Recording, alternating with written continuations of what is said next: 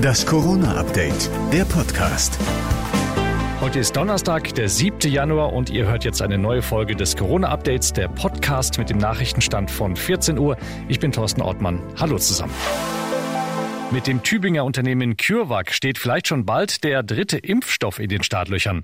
Damit es mit der Zulassung und Produktion schnell geht, arbeitet das Unternehmen von Ex-SAP-Gründer Dietmar Hopp jetzt mit dem Pharma-Riesen Bayer zusammen. Ein weiterer Lichtblick sei das, so NRW-Ministerpräsident Armin Laschet heute. Für den Fall einer Zulassung ab Frühsommer hat sich die EU-Kommission über 400 Millionen Dosen gesichert. Für Bundesgesundheitsminister Spahn wäre das ein wichtiger Baustein seines in die Kritik geratenen Impfplans. Es wird, so sich die Zulassungen ergeben, die sich aktuell abzeichnen, auch bei aussichtsreichen Impfstoffkandidaten, genug Impfstoff für alle in Deutschland geben. Und wir können, insbesondere wenn es dann darüber hinaus noch weitere Zulassungen gibt, allen in Deutschland im Sommer ein Impfangebot machen. Allerdings wird man sich den Impfstoff dann wohl nicht aussuchen können, sagt Sandra Ziesek, Direktorin am Uniklinikum Frankfurt. Da wird es medizinische Indikationen oder Gründe für bestimmte Impfstoffe geben, zum Beispiel Allergien oder dass einige Impfstoffe zum Beispiel besser bei bestimmten Patienten wie Immunsupprimierten sein könnten.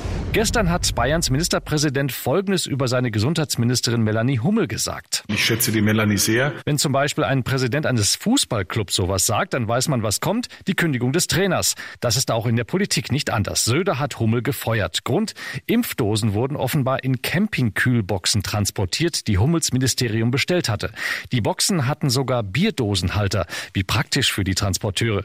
Problem, die Campingboxen sind eigentlich nur für Lebensmittel und Getränke vorgesehen. Hunderte Dosen des flüssigen Impfgoldes waren darum unbrauchbar.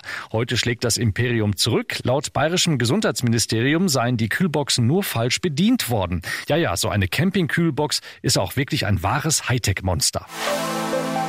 Das war das Corona-Update vom 7. Januar und es gibt auch noch unseren Hintergrund-Podcast Corona und jetzt. Klickt einfach mal rein. Ihr findet ihn überall, wo es Podcasts gibt.